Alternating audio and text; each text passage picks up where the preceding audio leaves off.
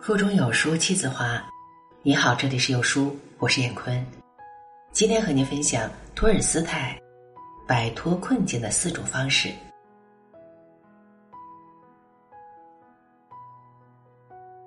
自古以来，人类摆脱生命束缚的方式有四种：无知、享乐、毁灭或者懦弱。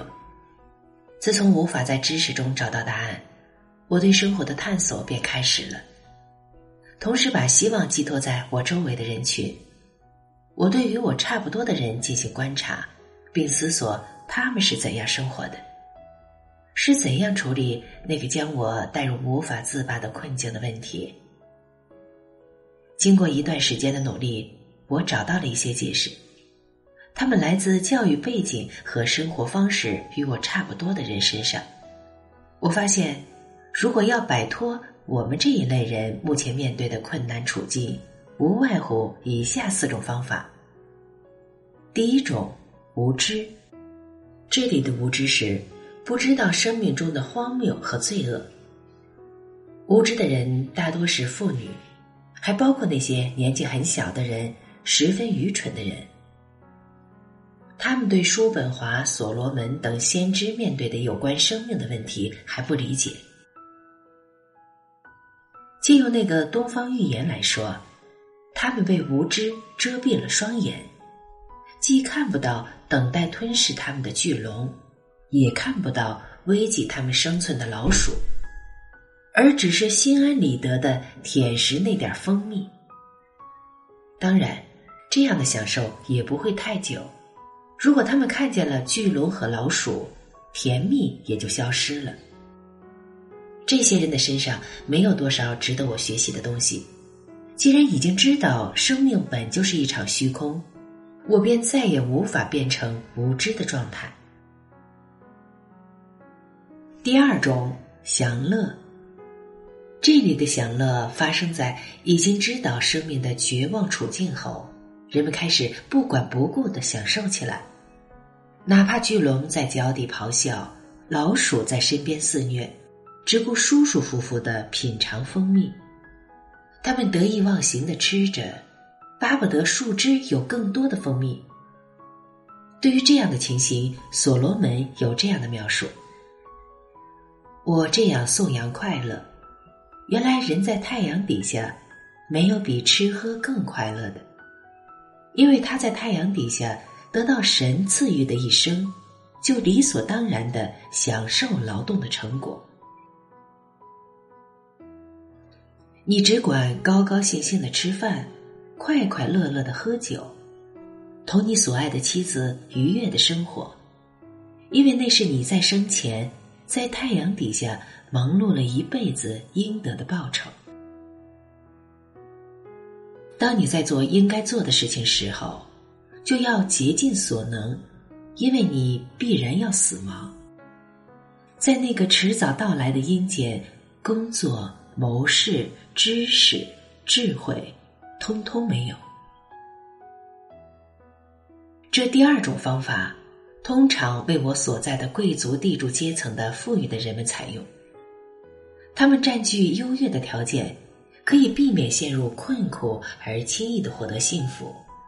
同时，他们的道德感几近麻木，有可能忘记所处的优越地位是偶然得到的。所有人都像所罗门一样，拥有一千个妻子和一座华美的宫殿，不用想便知道，这是不可能的。因为，如果一个人拥有一千个妻子，另外的一千个人就会找不到老婆。一个人拥有了一座宫殿，需要一千个人汗流浃背的去修建。如果今天我偶然变成了所罗门那样的王。说不定明天就会成了所罗门的奴隶。这些人缺乏想象力，他们会将让释迦摩尼寝食难安的原因抛诸脑后，而这些人人都无法避免的疾病、衰老和死亡，迟早有一天会将他们享受的欢乐化为灰烬。我们同时代的，或者与我们的生活方式类似的人当中。不少人都有这样的想法，甚至其中一小部分人还将思维和想象力的愚钝当成一种哲学，且美其名曰积极哲学。不管怎么说，在我的眼里，他们与那一类看不见眼前的危机，只顾品尝蜂蜜的人其实是一样的。同时，我也不能以这些人为榜样，因为我的想象力比他们敏锐得多。当然。也不可能人为的让想象力变得愚钝。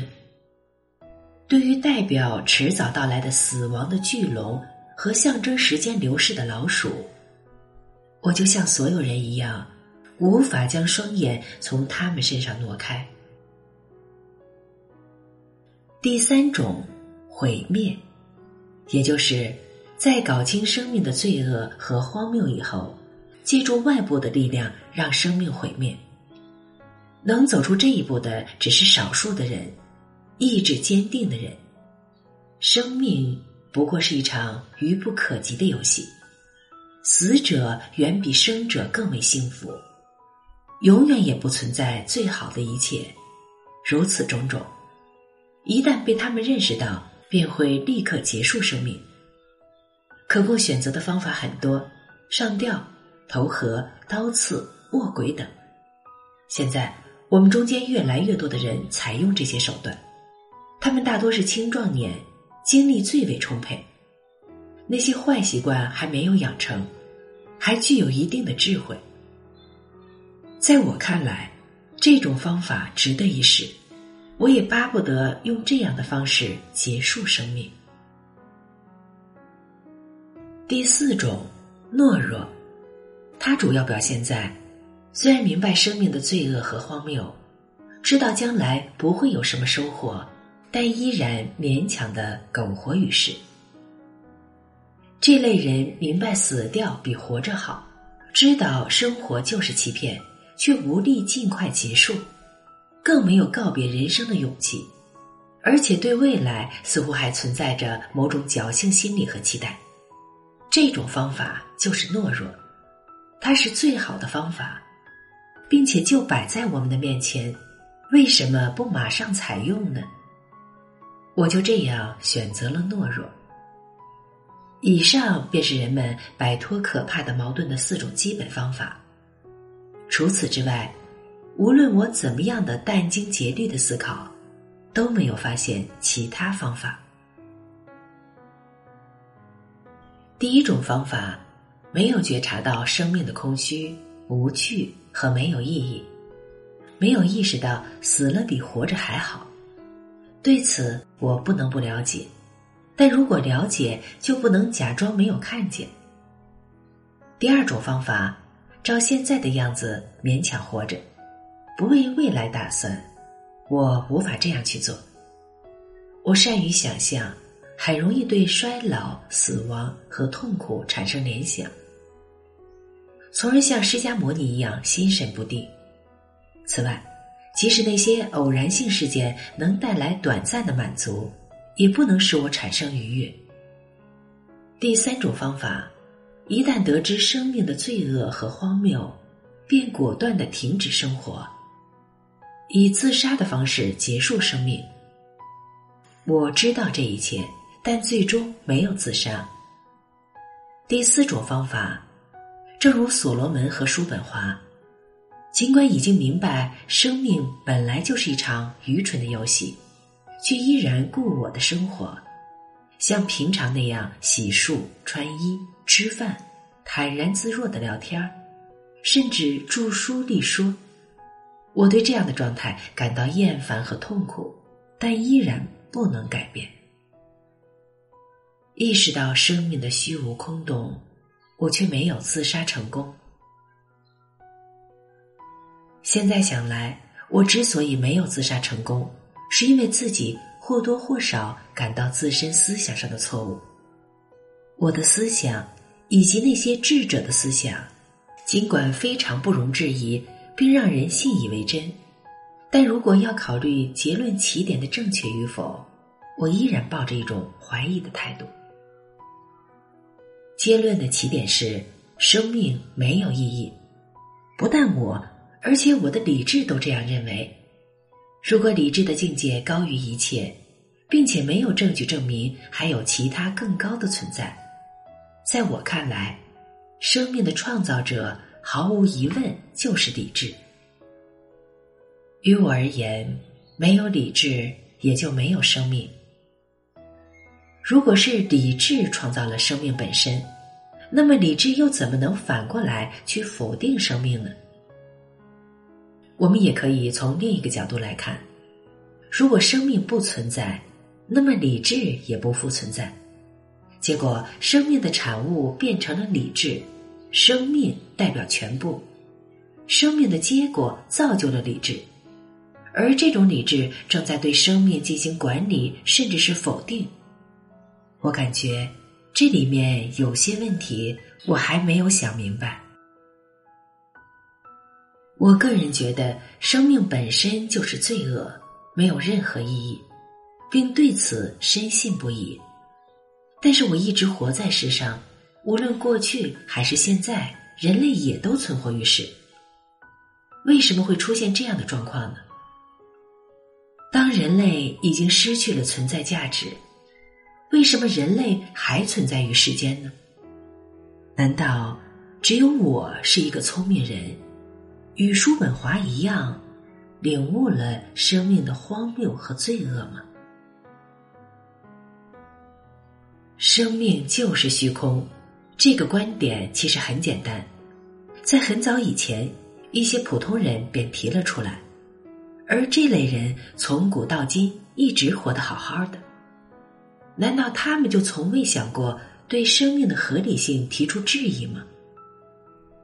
我掌握的知识被圣人的智慧认可，他们展示了世间的万事万物，有机的和无机的，所有这些设计的合情合理，只有我沦落到可笑的处境。大部分的平凡人都是傻瓜，他们一点也不知道有机物和无机物的构成，然而他们依然生活下来，而且感觉生命的合理性。不容置疑。此时，我的脑海里冒出这样的想法：会不会有些东西我依然没有明白呢？这种状态就是无知的表现。人们对某个领域不了解时，就会将那些不了解的东西视为荒谬，而事实上，整个人类从古至今一直存在，对自己生命的意义好像是了解。因为如果没有了解，人类怎么能够生存呢？但如果我坚持认为生命毫无意义，那么我只得选择离开人世。我告诉自己，如果与叔本华一道否定生命，任何人也不会阻拦。但如果选择自杀，便会结束所有的一切。你如果已经厌恶生命，那就自行了断吧。人活一世，却不明白生命的真正意义，那你还活着干什么呢？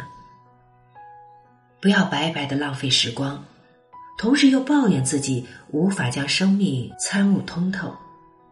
如果你恰好有一群对生命感到欣喜的朋友，所有人对生活都心满意足，也明白自己在做什么，单单你觉得无聊，甚至对生活产生厌恶情绪。那么，请你果断的离开吧。这么一来，我们这种既坚定的想要自杀，却又迟迟下不了手的人，究竟应该算在哪一类里面？难道不是懦弱无比，不是说一套做一套的人吗？说的通俗一点儿，我们就是一群傻瓜，总认为自己正确的傻瓜。我们的智慧是如此的无懈可击，但都不能将生命的意义赋予我们。千千万万的人依然为生活忙碌奔波，却没有谁对生命的意义提出质疑。事实上，在很久很久以前，从我知道生命出现的时候开始，人们就这样生活，并对生命就是空虚的论断有了把握。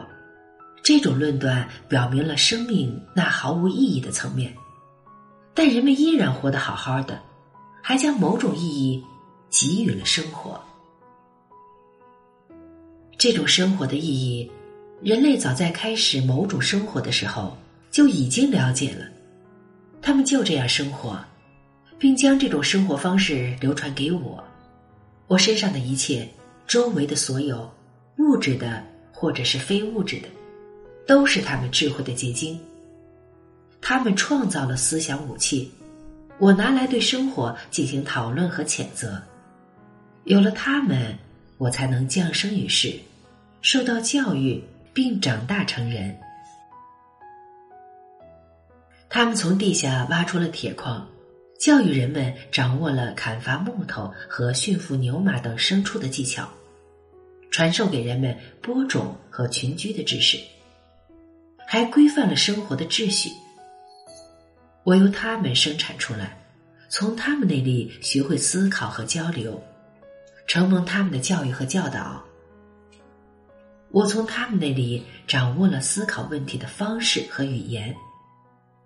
然而，最后我抛出一些论据，断定他们所做的一切根本没有意义。很显然，并且我也意识到，这似乎有些不大对头。我好像有什么地方错了，但是到底哪里错了，我绞尽脑汁也没有找到。好文章分享完了。愿你拥有美好的每一天。我是燕坤，再见。